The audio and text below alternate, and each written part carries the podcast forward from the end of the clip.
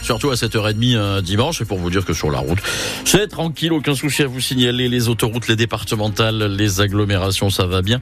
On vous rappelle qu'il y a toujours cette grève à la SNCF qui euh, se poursuit jusqu'à demain 8h. Donc même demain matin, attention si vous prenez le train pour aller euh, travailler, ça risque d'être un peu compliqué avant 8h. La météo, Léonie Cordet. Au fil de la journée, le ciel va se voiler et ce sera carrément couvert pour ce soir. Les maximales sont toujours très douces, 18 à 19 degrés attendus cette après-midi.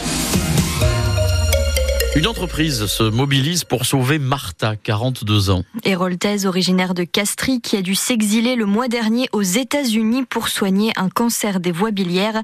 La cagnotte des proches, une entreprise solidaire basée à Paris, a créé pour elle une cagnotte en ligne pour qu'elle puisse se soigner.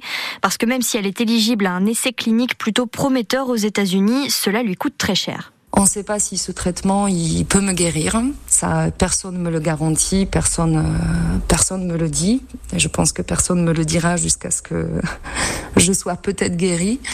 Donc on ne sait pas. Ça va peut-être prolonger des choses. Donc euh, ma vie ici pendant un an plus, ça franchement, c'est l'inconnu total. Et donc je me suis dit, je peux pas partir toute seule. Si c'est pour passer du temps loin de, de ma famille, c'est pas possible.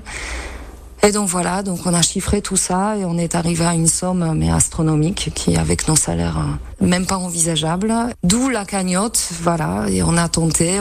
J'avoue qu'on pensait pas, euh, on pensait pas y arriver et puis. Euh, au bout de même pas une semaine, on arrive à 85% et c'est, pour moi, c'est un miracle. Et donc depuis 180 000 euros ont été récoltés grâce à cette cagnotte, mais Martha a besoin en tout de 230 000 euros ou bien 250 000 dollars. Si vous voulez l'aider, on vous a mis le lien sur notre site internet francebleu.fr. Un homme de 23 ans a été gravement blessé vendredi soir. Une voiture l'a volontairement percuté devant la boîte de nuit Le Select, quartier Tournesy à Montpellier. L'automobiliste a ensuite pris la fuite, mais s'est rendu de lui-même à la police hier après-midi. Il est toujours en garde à vue.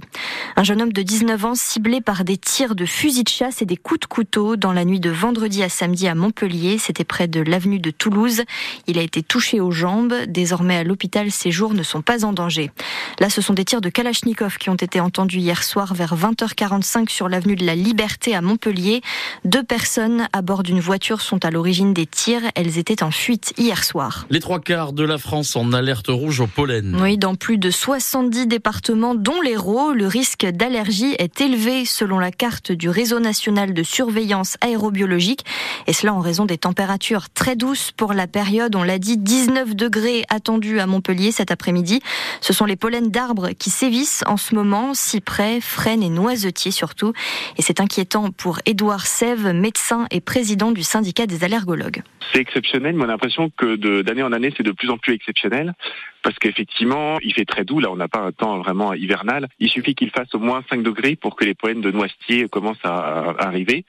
Et donc là, on est vraiment dans, dans cette température-là. Donc il y a déjà des patients qui ont des symptômes, mais ça, ça fait déjà un petit mois. Alors c'était un tout petit peu en janvier, mais ça monte de plus en plus et ça commence à devenir préoccupant. Actuellement, c'est les pollens d'arbres qui nous gênent, qui commencent en théorie euh, fin février, mais cette année, ça a commencé même euh, dès, dès janvier.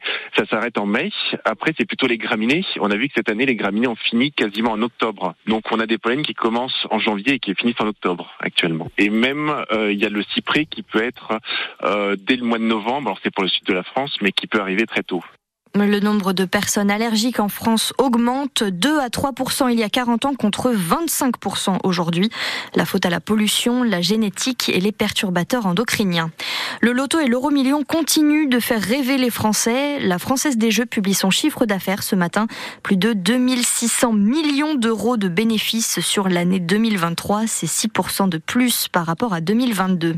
En rugby, le MHR n'est plus dernier du classement provisoire de top 14 grâce à leur large victoire hier 44 à 20 contre le Racing 92. Les Montpelliérains sont désormais 13e devant Perpignan et Bayonne. Bayonne qui va d'ailleurs affronter Montpellier samedi prochain au GGL Stadium. Par contre, en volet, l'Arago de 7 a perdu 3-7 à 1 hier soir face à Chaumont, leader du championnat de Ligue A. Les Sétois sont toujours 11e du classement provisoire.